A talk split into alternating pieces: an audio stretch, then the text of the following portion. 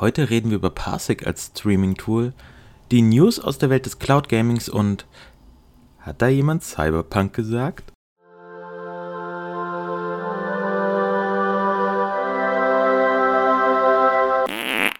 Cloud-Gedöns. Hallo liebe Leute und herzlich willkommen zur mittlerweile vierten Ausgabe von Cloud-Gedöns. Ich bin Philipp und habe die Folge diesmal einen Tag später fertig gekriegt als sonst. War die Woche einfach relativ viel los bei mir. Aber ein Tag lässt sich ja verschmerzen. Äh, und deswegen halten wir uns damit jetzt nicht lange auf, sondern ich erzähle euch mal ein bisschen, was ich so dem letzt gespielt habe. Ja, wie gesagt, es war viel los. Es gab nicht so viel, zu dem ich, für das ich Zeit hatte. Aber ich habe zum einen SteamWorld Quest ein bisschen weitergespielt und das ist jetzt auch nach meinem ersten Eindruck letzte Woche mit ein paar Stunden mehr drin immer noch verdammt gut.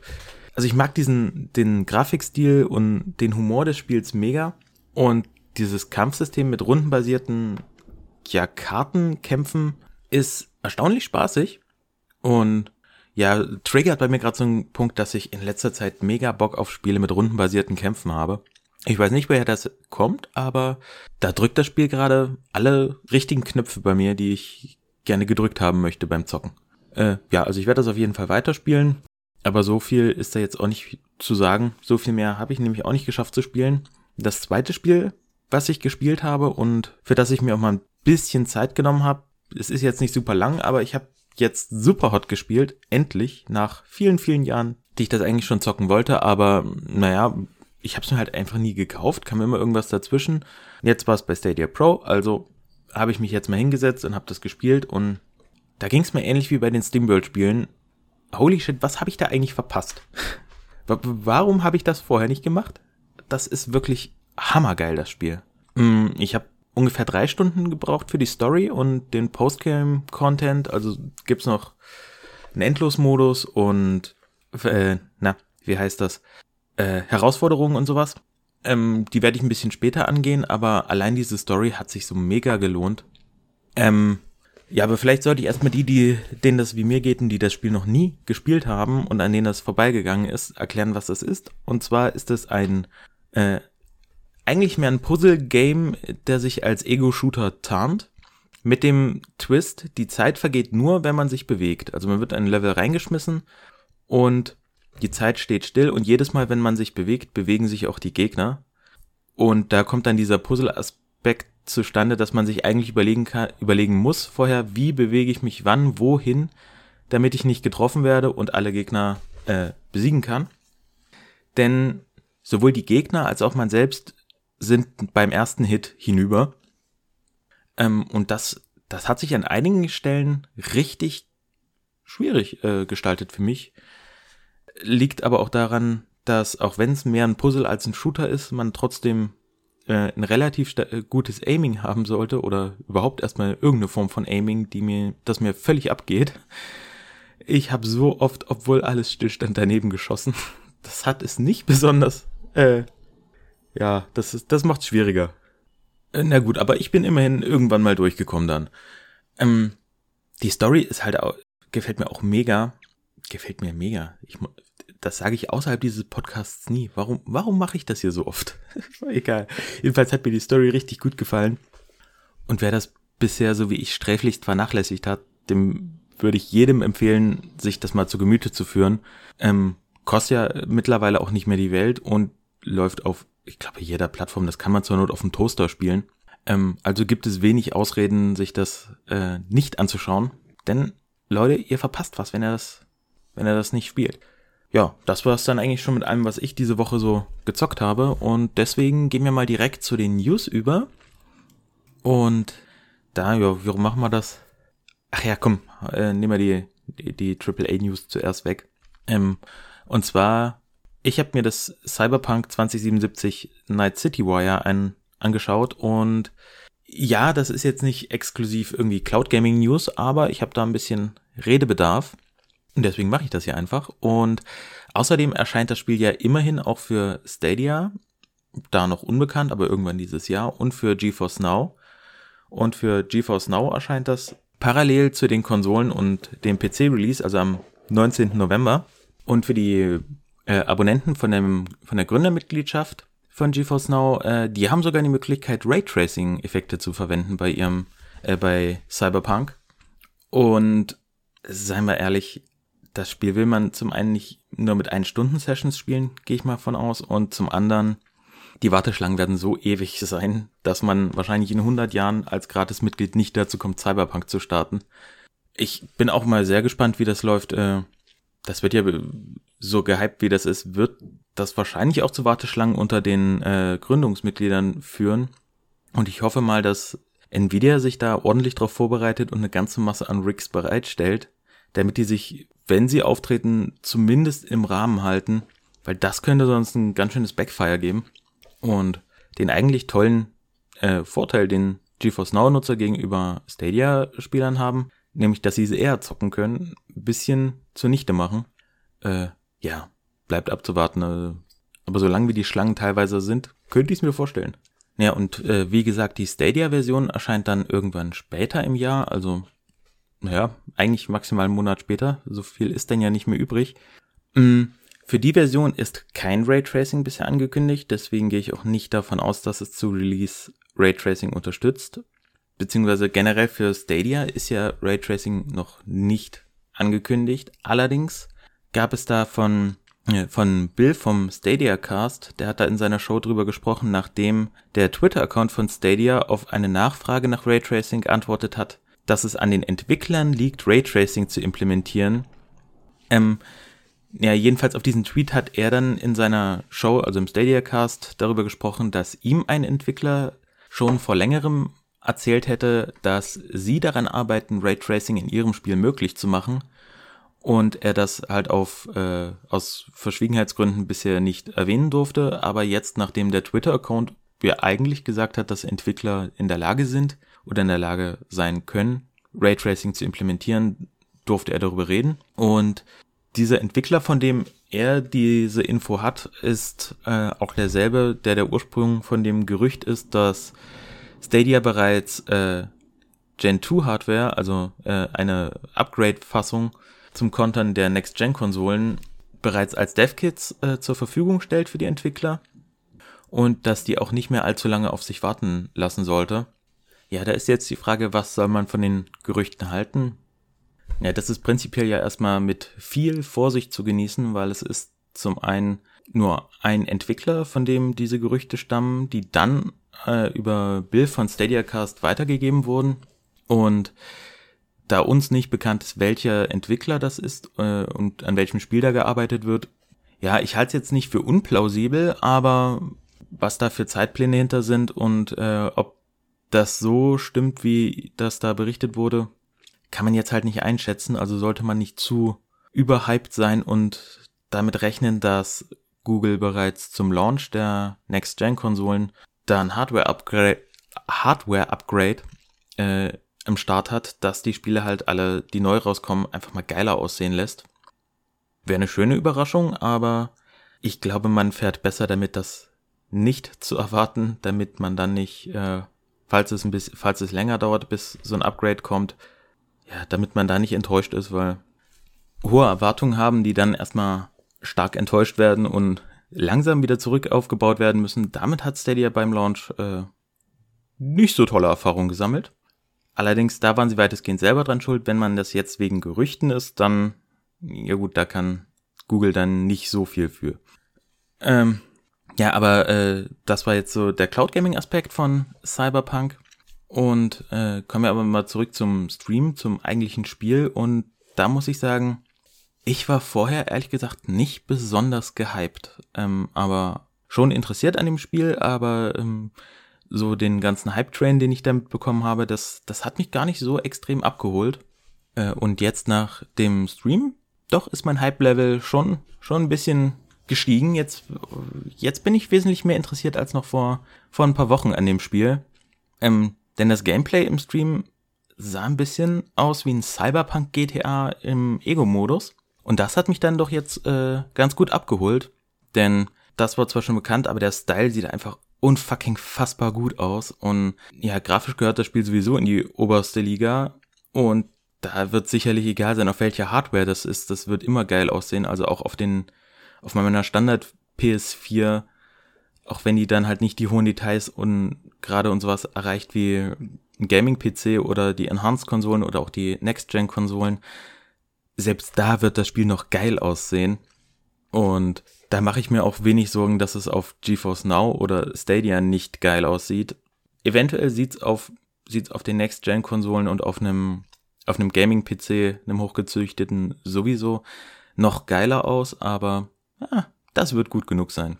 Da mache ich mir keinen Kopf. Ähm, worüber ich mir aber ein bisschen Sorgen mache, und das sind zwei, zwei recht große Punkte für mich persönlich, die meine Vorfreude ziemlich eindämpfen. Das ist zum einen die Ego-Perspektive, denn die finde ich gerade bei Open-World-Spielen eigentlich nicht so geil. Ich bin jetzt zwar nicht der Typ, der mega Motion Sickness anfällig ist, aber ähm, die eingeschränkte Kamera finde ich dann halt doch oft unübersichtlich durch die schnellen Kamerabewegungen, die man machen muss. Und da habe ich eine Third-Person-Ansicht äh, einfach lieber, wenn das, äh, wenn ich so Erkundung machen will und halt open-worldig mich durch die Gegend bewege, anstatt einen klaren definierten Level zu haben, dem ich folgen muss. Mm, da hoffe ich mal, dass ich damit irgendwie klarkomme. Und der zweite große Punkt ist, dass ich ja eben bei Superhot schon gesagt habe, dass mein Aim richtig beschissen ist. Und ähm, da weiß ich nicht, das könnte eventuell auch daran liegen, dass ich äh, Linkshänder bin und deswegen mit meinem rechten Daumen beim Zielen halt einfach ein bisschen ungenauer bin. Keine Ahnung, vielleicht bin ich auch einfach nur so schlecht.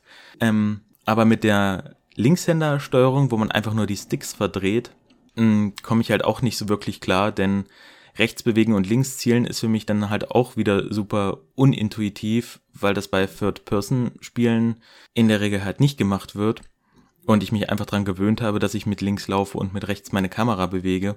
Ich habe deswegen schaffe ich das einfach nicht. Ich habe das bei Shootern immer mal versucht, äh, mit rechts zu laufen, mit links zu zielen, aber das ist so ein richtiger Gehirnfick. Nee, das geht halt auch nicht. Und das führt bei mir halt leider dazu, dass ich bei allem Bock, den ich auf dieses Spiel habe, ein bisschen befürchte, dass es mir geht wie bei The Witcher 3, denn auch da muss ich mich mal jetzt outen. Ich mag das Spiel nicht. Die Welt und, und die Story die fand ich halt richtig geil, als ich da reingespielt habe, aber das Kämpfen und ja, alles, was da dran hing, das hat mir so wenig Spaß gemacht, dass ich jedes Mal die Lust verloren habe und äh, abgebrochen habe. Ich habe es jetzt ein paar Mal angefangen und jedes Mal wieder äh, abgebrochen, weil ich mich eigentlich nur von Cutscene zu Cutscene hangle und immer wenn ich kämpfen muss, habe ich keinen Bock drauf. Da, da will ich einfach nur so schnell wie möglich durch, damit ich wieder eine geile Cutscene, wieder einen, einen geilen Part von dieser Welt sehen kann, aber das eigentliche Spiel dahinter, was ja sehr stark durch diese Kämpfe geprägt ist, das hat mir halt leider gar keinen Spaß gemacht. Und ich hoffe, dass jetzt das äh, neue Kampfsystem, was für Cyberpunk benutzt wird, was halt mehr auf Ego-Shooter ist, äh, mir doch ein bisschen mehr gefällt als äh, das vom Witcher. Denn diese Welt und äh, das Design, was sich das CD Projekt Red hat einfallen lassen, gefällt mir so mega gut. Ich glaube, wenn das Spielerische für mich okay ist, also das muss mich gar nicht richtig wegblasen, sondern es reicht, wenn es einfach ein bisschen Spaß macht, äh, darum zu laufen und Dinge wegzuballern, dann, dann wird das Spiel, glaube ich, geil für mich. Dann, dann wird mir ein zweites Witcher 3 erspart bleiben und dann werde ich das Spiel wahrscheinlich durchspielen. Klopp auf Holz. Äh, Mache ich jetzt nicht, weil das klingt auf der Aufnahme scheiße, aber stellt's euch vor. Ja, äh, wie seht ihr das mit? Ja, wie seht ihr das mit Cyberpunk? Oh. Oh. Zuschauerinterakt Zuhörerinteraktion auf Profilevel. Nee, äh, jetzt mal ohne Scheiß. Ähm, Freut ihr euch da drauf? Ähm, was sind eure Befürchtungen? Seid ihr gehypt oder geht's euch da ähnlich wie mir, dass ihr zwar irgendwie Bock drauf habt oder aber hm, euch noch nicht ganz so traut, äh, sich dem Hype zu ergeben oder ist es euch tatsächlich einfach scheißegal? Äh, Würde mich mal interessieren und mich da über Feedback freuen, äh, dass ihr mir gerne über Twitter, Instagram oder E-Mail zukommen lassen könnt. Ja, und das soll es dann, glaube ich, jetzt erstmal zu Cyberpunk gewesen sein. Und wir gehen mal über in den News zu Stadia. Da gab es auch wieder eine ganze Reihe kleinere äh, Änderungen. Und zum einen sind da die neuen Pro-Spiele seit dem 1.7. verfügbar, in die ich jetzt noch nicht reingespielt habe. ist jetzt der zweite siebte zum Aufnahmezeitpunkt.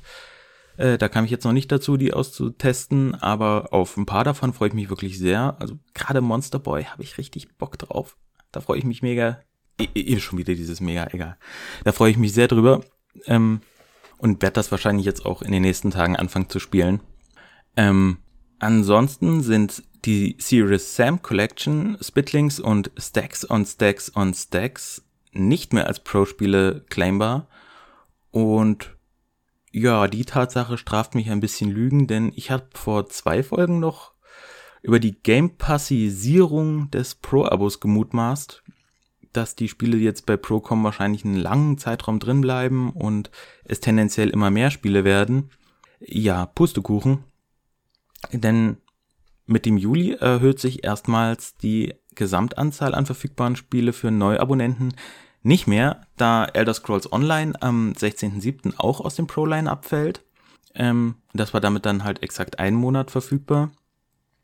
Und es bleibt bei der Gesamtzahl von äh, 17 oder 18 Spielen, die mit Pro verfügbar sind, ist immer noch für so ein PS Plus ähnliches Modell recht äh, echt viel, aber äh, ja, ich hatte ja spekuliert, dass es sich eventuell immer weiter ein bisschen auswächst, wie viele Spiele claimbar sind und hab, bin davon ausgegangen, dass wir jetzt vielleicht 20 diesen Monat haben und sich das dann auf lange Sicht zu einem Konkurrenten des Game Passes, ent Game Passes entwickeln soll, aber das ist anscheinend zumindest Stand jetzt nicht der Plan von Google zu sein und äh, ja, da habe ich mich verspekuliert, nicht?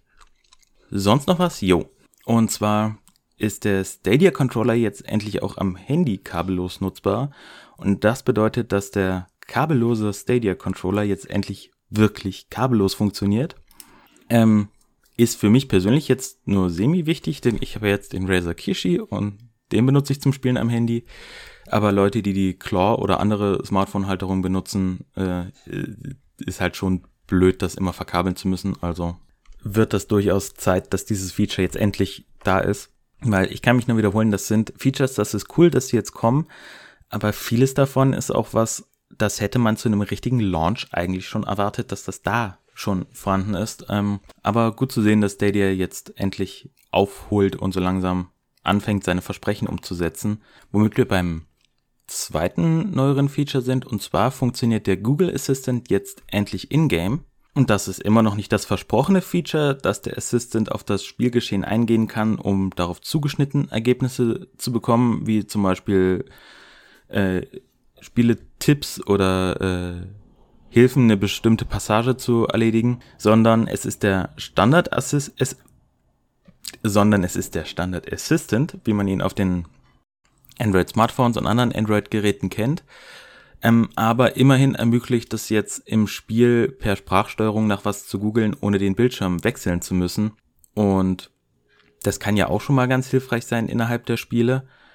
Ähm, oder wenn ich mal, wenn man acht Stunden am Stück gezockt hat, sie hat sich eingebunkert und möchte gerne wissen, welche Uhrzeit es ist, dann kann einem das das Ding jetzt auch sagen. Also halt die allgemeine Assistant-Funktion. Äh, ja, ich glaube, es wird weiterhin eine sehr verwaiste Taste auf meinem Controller bleiben. Aber immerhin, es gibt jetzt zumindest für einige Personen wahrscheinlich mal einen Grund, diese Taste auch zu benutzen. Bisher war sie wirklich eigentlich völlig nutzlos. Ja, was gab's sonst noch bei Stadia? Ansonsten, äh, ja, kleinere UI-Updates. Das heißt, am PC ist jetzt die persönliche Spielzeit äh, und ein paar mehr Infos zum Spiel einsehbar und am Smartphone wird jetzt der Landscape-Modus unterstützt, was aufgrund der Haltung des Smartphones, wie man das hat, wenn man spielen möchte, auch wesentlich logischer ist, dass das auch geht. Ich frage mich auch, warum das jetzt erst kommt. Naja, gut. Ähm, und zu diesem, äh, dass die Statistiken nur am PC einsehbar sind, da weiß ich nicht, ob Google sich so einen großen Gefallen tut, wirklich ein, eine eigene UI für den Chromecast, den PC und für äh, fürs Handy anzubieten und nicht alle Funktionen sind auf jedem Gerät irgendwie einsehbar, dass man die vielleicht anders ansteuern muss, weil man am PC nur eine, am PC eine Maus benutzen kann, was am Fernseher über den Chromecast ein bisschen schwieriger ist, geschenkt. Aber dass ich einige Funktionen nur am PC einsehen kann, das finde ich ein bisschen merkwürdig und würde mir da von Google auch wünschen, dass die das irgendwann mal vereinheitlichen, dass da dass ich halt wirklich das Gefühl habe, an jedem Bildschirm ist es komplett und vollwertig, wie ich es gerne benutzen möchte. Aber gut, ja, das soll es dann damit gewesen sein und wir gehen über zu den GeForce Now News und da sind zum einen wieder ein paar Spiele dazugekommen. Davon ist das, was mir am meisten sagt und auf das ich mich tatsächlich auch freue, äh, das Trackmania Nations Remake. Das ist äh, mit dem Launch gestern auch bei GeForce Now verfügbar. Und bin auch noch nicht dazu gekommen, das auszuprobieren, aber ich werde natürlich versuchen, mal wieder die Warteschlangen meines Gratis-Abos zu überstehen, um, um das Spiel ein bisschen zu spielen, weil Trackmania ist, ist lange her, dass ich es gespielt habe, aber es war damals äh, wirklich richtig gut und ich habe da wieder Bock drauf. Und ich habe die, die Anforderungen gar nicht überprüft. Vielleicht kann ich das sogar auf meinem Laptop, wenn ich auf niedrigen Einstellungen oder so Spiele lokal zocken. Mal kicken. Ähm, ansonsten ist letzte Woche schon noch äh, Torchlight 2 zurückgekehrt. Äh, war jetzt, glaube ich, noch mit unter den bekannteren Titeln, die neu hinzugefügt wurden. Deswegen wollte ich das nur mal erwähnen. Äh, und weil es zurückgekehrt ist, also es war schon mal verfügbar und ist dann runtergenommen worden und jetzt wieder da. Das ist auch immer sehr schön zu sehen. Und ansonsten hat GeForce Now noch jetzt die Unterstützung für Android-TVs zu bieten ist damit tatsächlich schneller als, als Google mit Stadia, die das zwar in der Zukunft auch noch unterstützen wollen, aber Stand jetzt noch nicht tun.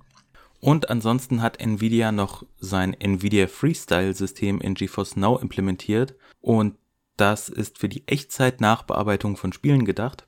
Heißt, ihr könnt über eure Ingame-Grafik nochmal Filter drüber ziehen, die jetzt zum Beispiel als Blaufilter das Spielen im Dunkeln verbessern sollen oder höhere Kontraste ermöglichen oder halt auch einfach so Sepia-Filter, Schwarz-Weiß-Filter und all so ein Kram für Screenshots und Fotomodi und so ein Kram.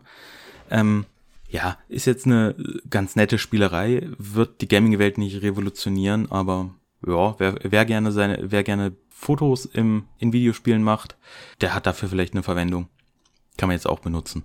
So, das war's mit GeForce Now für die Woche und äh, als letztes haben wir noch ein bisschen ja, ich sag jetzt mal xCloud, geht aber eher in die Richtung Xbox, denn da gibt es auch wieder neue Gerüchte über eine Xbox Series S unter dem Co Codenamen Lockhart, ähm, die quasi als kleine Schwester der Series X erscheinen könnte.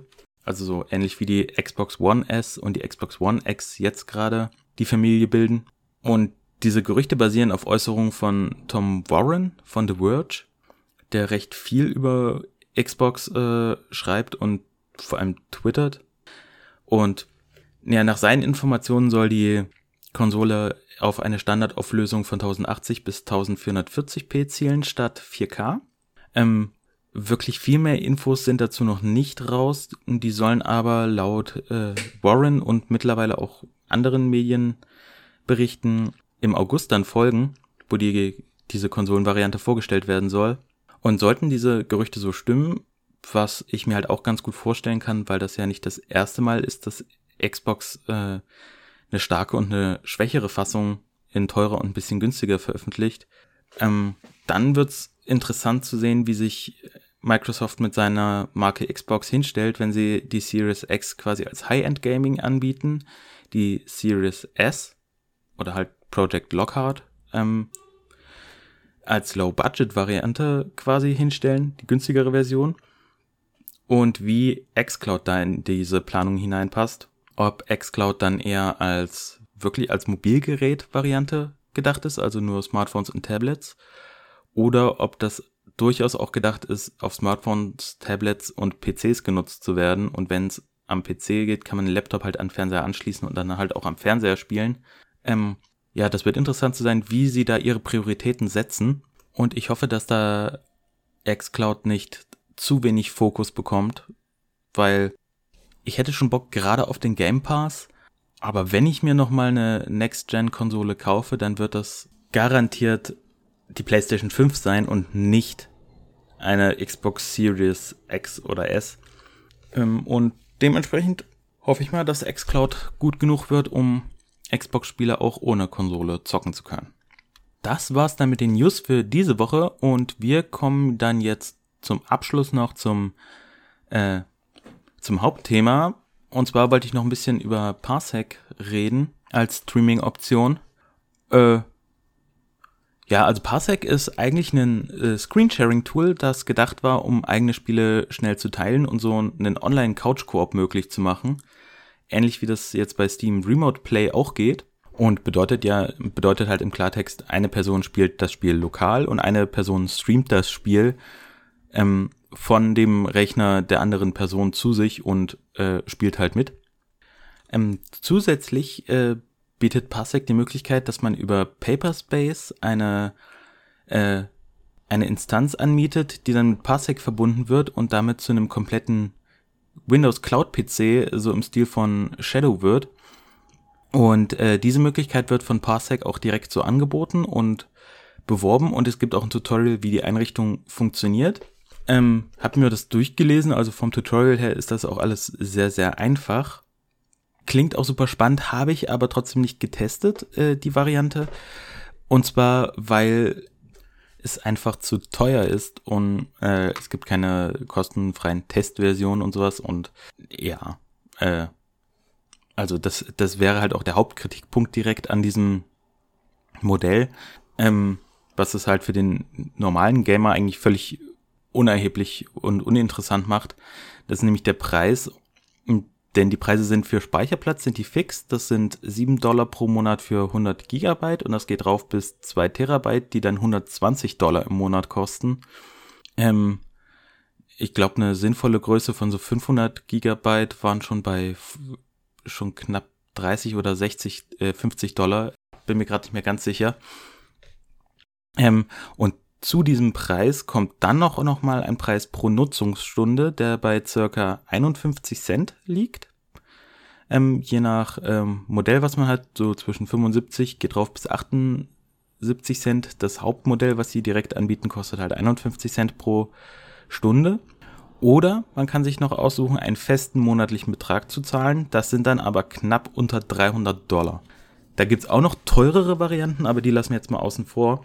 Und naja, das bedeutet halt im Klartext, dass innerhalb eines Monats extrem hohe Preise zusammenkommen. Also ja, wenn man nur so durchschnittlich spielt, ist man dann bestimmt locker bei 50, 60 Euro im Monat. Und für den Preis kann man entweder auch an, mehrere andere Anbieter abonnieren oder halt auch einfach direkt einen guten Gaming-PC kaufen. Weil wenn ich knapp 600 Euro im Jahr nur für das Anmieten eines PCs ausgeben kann, dann kann ich mir in der Regel auch einen guten Gaming-PC leisten. Aber das möchte ich hier trotzdem noch erwähnen, auch wenn ich das jetzt nicht selber getestet habe. Beim Recherchieren drüber habe ich äh, recht viele positive Rückmeldungen äh, dazu gelesen, dass es also so wie es funktioniert, dann halt auch gut funktioniert. Aber wie gesagt, bei dem Preis würde ich trotzdem, egal wie gut es funktioniert, jedem davon abraten. Äh, zumal ich mich jetzt so mit PC-Builds zwar nicht super gut auskenne, aber ich jetzt beim Lesen der Specs nicht unbedingt den Eindruck hatte, dass der PC, der ihm quasi zur Verfügung gestellt wird, jetzt so mega krass ist, dass man unbedingt, also dass es unbedingt diesen hohen Preis rechtfertigen würde, weil man zigtausend Euro dafür ausgeben müsste. Ähm, da würde ich mich aber auch gerne, da lasse ich mich aber auch gerne eines Besseren belehren von euch, wenn ihr mir jetzt sagt, nee, die Rechner sind halt wirklich so heftig, dass äh, sich das lohnt, da locker mal 600 Euro im Jahr rein zu versenken, wenn nicht mehr. Ähm, aber so würde ich das jetzt erstmal niemandem empfehlen, weil ja mit Shadow hat man für 12,99 äh, die Möglichkeit, den PC im Monat fix zu, zu buchen. Und das äh, erscheint mir dann die bessere Variante zu sein für so einen Rechner. Ähm, auch wenn man sich da noch bis August gedulden muss und aktuell nur vorbestellen kann. Aber so lange ist das ja jetzt auch nicht mehr hin. Ähm, allerdings bietet das Tool ja noch andere Möglichkeiten äh, zu streamen. Und die habe ich mir mal angeschaut. Und die erste Möglichkeit, die ich mir angeguckt habe, ist das äh, sogenannte In-House-Streaming. Also das heißt das Stream innerhalb meines eigenen WLANs. Und die andere Möglichkeit ist der Arcade-Modus bei dem man sein Spiel äh, in diesem Modus quasi äh, freischaltet und angibt und dann können andere Personen in das Spiel joinen und dann funktioniert das wieder so nach dem klassischen, klassischen äh, Screensharing, dass man den Bildschirm sieht, den der Host selbst an seinem PC hat und dort aber auch Eingaben machen kann, weil man als neuer Controller erkannt wird. Ähm, die Variante, das über den Arcade-Modus zu machen, ist aktuell in der Beta. Da kommen wir dann nachher noch zu. Ähm, und zuerst äh, kommen wir jetzt aber zum Inhouse-Streaming. Und da habe ich von meinem Laptop auf mein Smartphone gestreamt und den PC-Bildschirm dann immer mal als Vergleichsbild benutzt. Mm. Also die Einrichtung ist wirklich ziemlich easy. Also man lädt sich das Parsec-Tool runter und erstellt sich einen Account. Dann äh, erstellt man sich, dann lädt man sich die App noch auf sein Smartphone runter und loggt sich dort mit seinem Account ein. Und dann kann man, hat man dort eine Connect-Schaltfläche. Auf die kann man draufdrücken, solange das Programm läuft äh, auf dem PC. Und dann kriegt man auch schon den, äh, den Hauptbildschirm seines PCs, wenn man mehrere Monitore benutzt. Muss man darauf achten, dass man immer den als Hauptbildschirm ausgewählten angezeigt bekommt. Ähm, sieht den dann halt auf seinem Handy und kann da drauf rumnavigieren. Ähm, am Desktop selbst lief das alles äh, super flüssig. Ähm, ich habe zum Beispiel äh, über den Touchscreen funktioniert das dann halt als Maus, wie das bei Windows-PCs mit einer Touch, mit dem Touchbildschirm auch ist. Und äh, es funktioniert auch beides gut parallel. Man, also ich kann, konnte an meinem Handy irgendwas öffnen und dann mit der Maus über den PC, die am PC angeschlossen ist, einfach äh, weiter navigieren. Und da bin ich jetzt am überlegen, wie ich meinen Eltern beibringen kann, wie sie dieses, dieses Tool bei sich installieren, wenn ich mal wieder was an ihrem Computer umstellen soll oder äh, erledigen soll. Weil man das auch super dafür benutzen kann, äh, ähnlich wie das Teamviewer und sowas auch können. Es funktioniert also auch abseits des Gamings äh, sehr gut als Screensharing-Tool.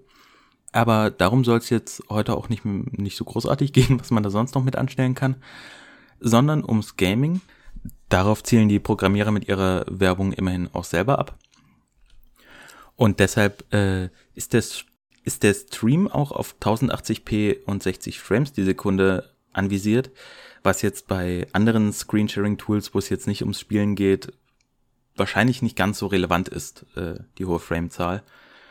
Ähm, deswegen direkt zum Spielestreaming und da habe ich am Anfang erstmal mit der eine schöne Streamception gemacht. Und zwar habe ich Stadia an meinem PC gestartet und dann am Smartphone mit dem Kishi über den PC gespielt und dann verglichen, wie sich das mit dem äh, Spielen direkt über die App vergleicht. Und da ist es so, dass die App, äh, dass die Latenz beim Spielen über Parsec spürbar höher war als beim Spielen über die Stadia App.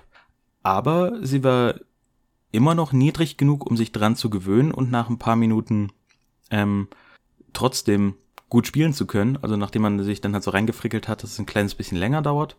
Dann äh, kam ich auch damit dann erstaunlich gut klar. Und das habe ich, äh, ich habe dann vor allem eine Runde Power Rangers gespielt, weil weil ich das als sehr simplen Prügler eigentlich äh, jetzt ganz gut fand, um Latenzen auszutesten, äh, wie die Schläge und sowas kommen. Und habe dann auch noch so ein bisschen rumprobiert.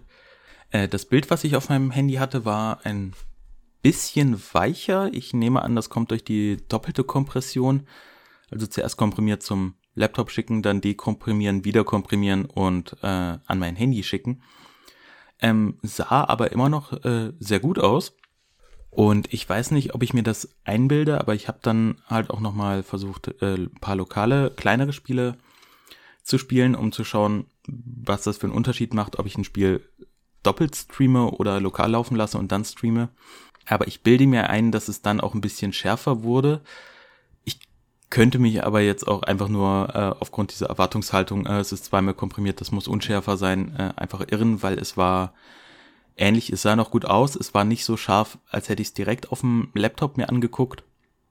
Aber äh, es, la es lief stabil, es hat nicht geruckelt und äh, die Auflösung war, die Auflösung war halt konstant geblieben. Also es gab keine Momente, wo das so in die Knie gegangen ist, dass ich irgendwie Pixelmatch hatte, sondern äh, es blieb alles immer schön scharf. Ich kann auf diesem kleinen Bildschirm nicht hundertprozentig sagen, ob es permanent 1080p oder 720p waren, wobei das bei 5,5 Zoll jetzt auch nicht so den Mega-Unterschied macht.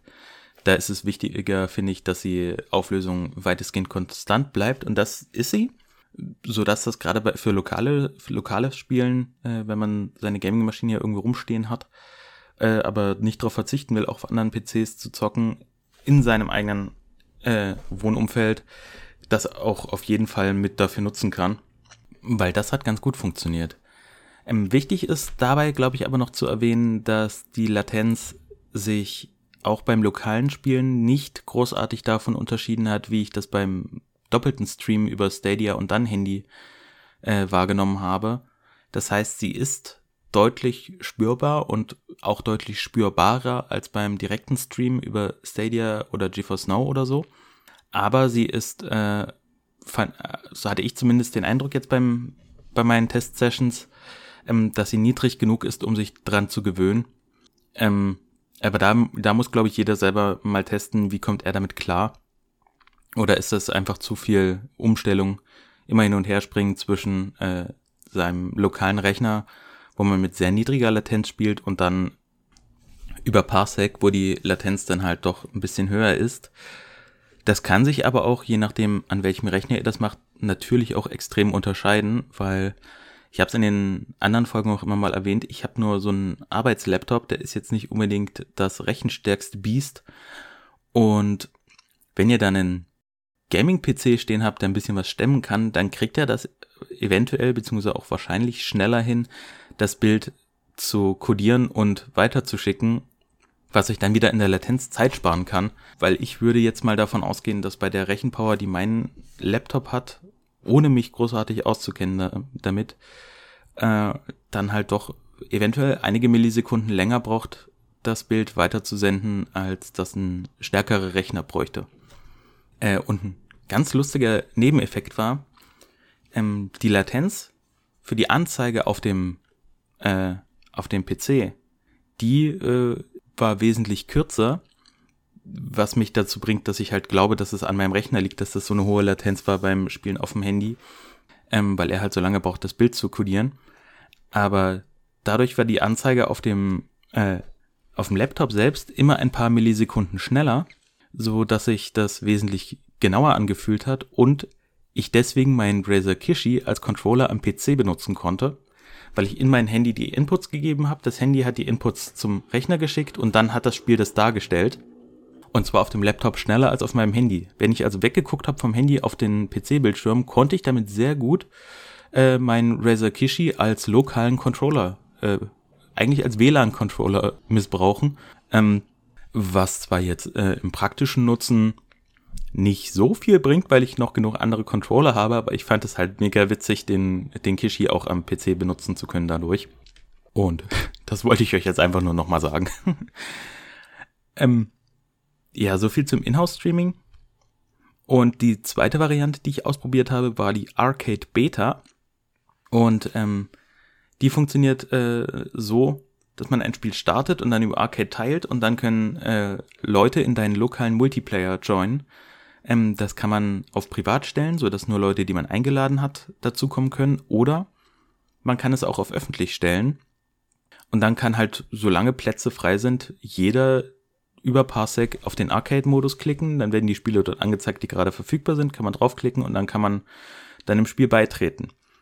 Da das eine Beta ist, ist das aktuell auf einige äh, Spiele beschränkt.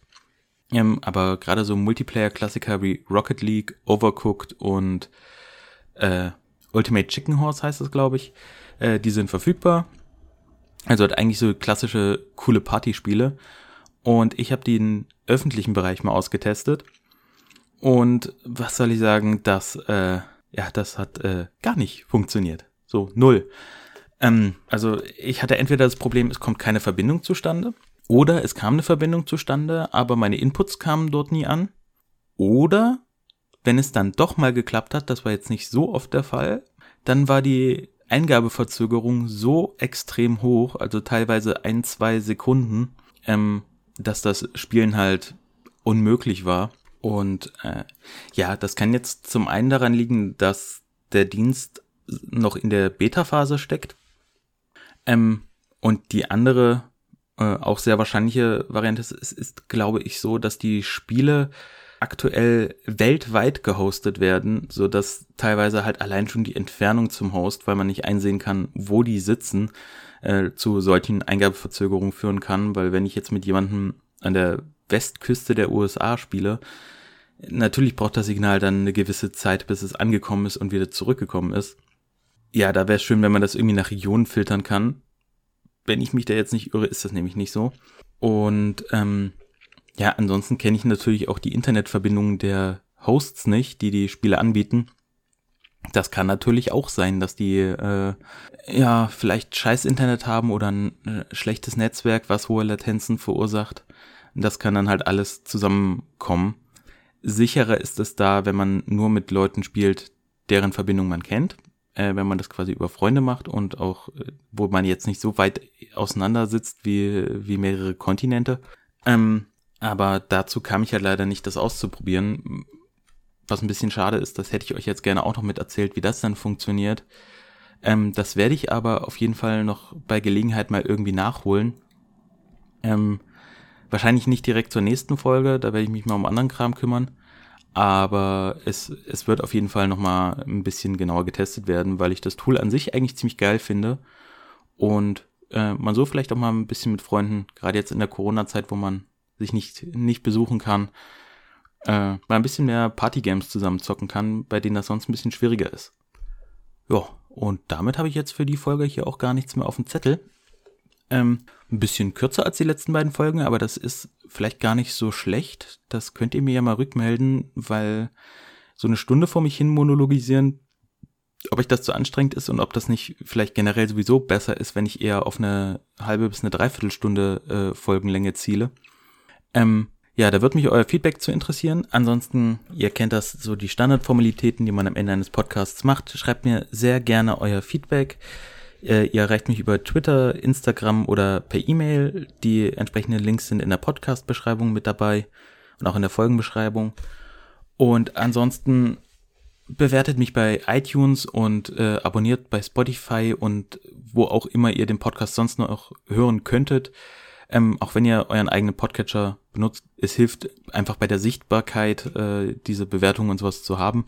Äh, und deswegen würde ich mich da sehr darüber freuen. Und ansonsten war's das dann für heute und ich sag Tschüss, macht's gut und bis nächste Woche. Cloud-Gedöns. Was eine perfekte Überleitung zum zweiten äh, Ding, äh, der